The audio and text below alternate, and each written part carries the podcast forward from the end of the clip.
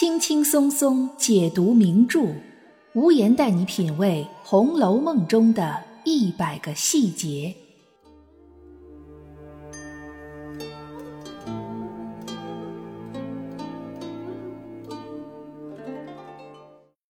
品读细节之美，发现别样红楼。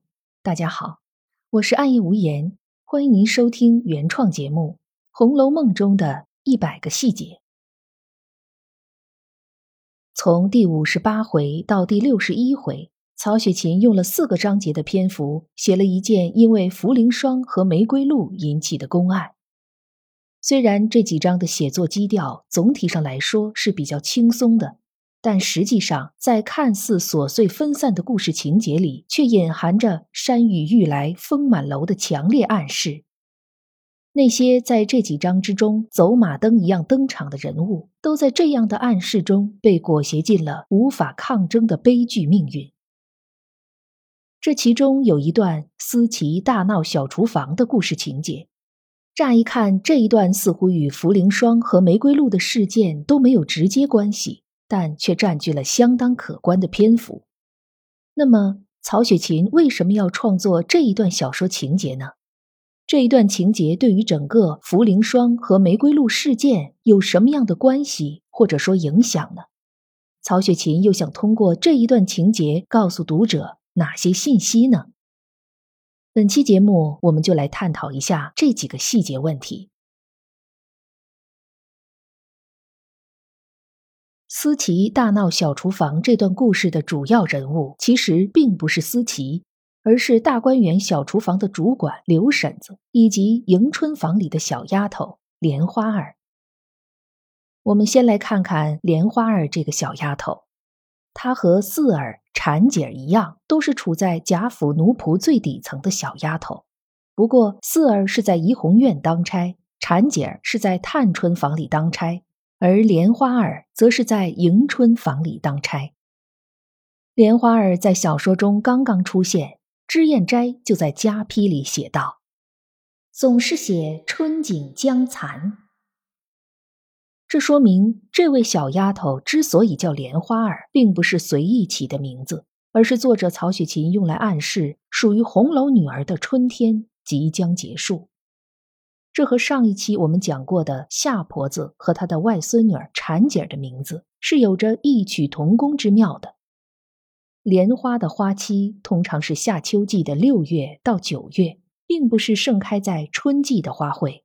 当荷塘里的莲花盛放的时候，绝大多数的春花早已经凋谢。《红楼梦》写到此处，很快便是超检大观园。超检大观园是红楼人物命运的重大转折点。曹雪芹在此时创作了夏婆子、婵姐儿以及莲花儿这样几个人物。都是与第十三回中秦可卿去世之际给王熙凤托梦的那几句话遥相呼应。三春去后诸芳尽，各自须寻各自门。三春去后诸芳尽这句话可以从三个维度去解读。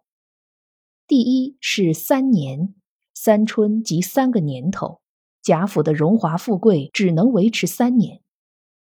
第二是元春、迎春、探春三人。当元春死，迎春亡，探春远嫁海外之后，贾府的荣华富贵就到头了。还有一种解释，没有那么具体，意思就是红楼女孩们都是需要在春天这样的季节和环境才能生存下去的。春天的结束意味着她们的命运开始快速走向悲剧的终点。所以，曹雪芹在写作到这个阶段的时候，便用了几个人物的名字，一再暗示读者：春天结束的时间马上就要来临，一切都将急转直下，走向收场。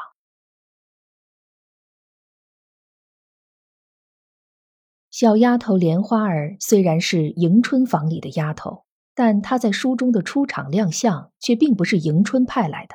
而是迎春房里的首席大丫头思琪派来的。思琪想吃一碗鸡蛋糕，让莲花儿来和管小厨房的刘婶子说。在这件事发生之前，刘婶子这个人给人的印象一直都不错。她将小厨房管理的井井有条不说，还能对像方官这样的社会最底层人物给予尊重和关照。就凭这一点，她就比很多《红楼梦》里的媳妇儿婆子们强。但曹雪芹总是能一针见血地洞悉人性的复杂，他并没有将刘婶子刻画成一个鱼眼睛队伍里的宝珠，而是通过莲花儿的出现，让刘婶子暴露出了她品性中的另一面。特别有意思的是，这一段描写中的刘婶子滔滔不绝地说了三段话，一段比一段长，充分向读者展现了一位小厨房管家的口才。绝对可以称得上舌灿莲花，把个名字叫莲花儿的小丫头反而说的无言以对，形成了颇具讽刺意味的鲜明对比。其实思琪不过是让莲花儿过来说一下，她晚饭想吃一碗鸡蛋糕。在清朝中期，即便鸡蛋不像现在这么日常，但也不是什么稀罕食材。一碗鸡蛋糕最多也就用两个鸡蛋，更何况思琪也不是顿顿要吃鸡蛋糕，不过偶尔一次而已。但刘婶子却一点儿也没给思琪面子，她先是抱怨今年鸡蛋又少又贵，十个钱一个还不好找。结果莲花儿很快揭穿了刘婶子，他在菜箱子里找到了十来个鸡蛋。刘婶子立刻改变了画风，说。他一天天的都已经很忙了，伺候头层主子还伺候不过来，哪有时间伺候二层主子？意思是像思琪这样的大丫头，还是厨房做什么就吃什么为好，不要总是想着改换口味。大观园小厨房是伺候正经主子的，大丫头不过算是二层主子，应该有自知之明才对。但莲花儿立刻反驳刘婶子说。既然这样，那为什么之前晴雯要吃芦蒿，你就巴巴的问是肉炒还是鸡炒，伺候的那么殷勤呢？再一次被戳穿的刘婶子恼羞成怒，说出了一大篇话，足足有四百多字。这回刘婶子终于将真实原因说了出来。原来像三姑娘探春、宝姑娘薛宝钗他们要额外吃什么，都是打发了小丫头拿着钱过来的。这样的才是明白人、体谅下人的人。赵姨娘听说了，也打发人来要这要那的，但不拿钱。刘婶子一样也给回绝了，意思是连赵姨娘都不能特殊待遇，那么思琪也是一样的。如果站在刘婶子的立场上想一想。倘若大丫头们都随心所欲的想额外吃什么，就打发人告诉刘婶子让她给做，还不另外交钱，这确实从账目上是对不上的。少不得要由刘婶子自己掏腰包，或者从账目上动手脚。从这一点上来说，刘婶子回绝莲花儿是有她的理由的。但是再想一想，倘若想吃鸡蛋糕的不是迎春房里的思琪，而是宝玉房里的麝月或者秋纹，宝钗房里的莺儿，探春房里的翠墨，刘婶子又会怎么对待呢？无言觉得刘婶子有百分之九十五以上的概率会二话不说答应下来，宁可自己掏腰包，也会把鸡蛋糕给做了。因为刘婶子很清楚，自己的女儿刘五儿还想进怡红院呢。怡红院的丫头是无论如何也不能得罪的，而宝钗是客人，探春又是那么个飒爽厉害的人物，这些都是要伺候周到的。相比之下，赵姨娘是人人都能踩一脚的，而思琪是迎春房里的丫头，迎春被贾府的下人奴仆们称为二木头，一个懦弱好性子的大小姐。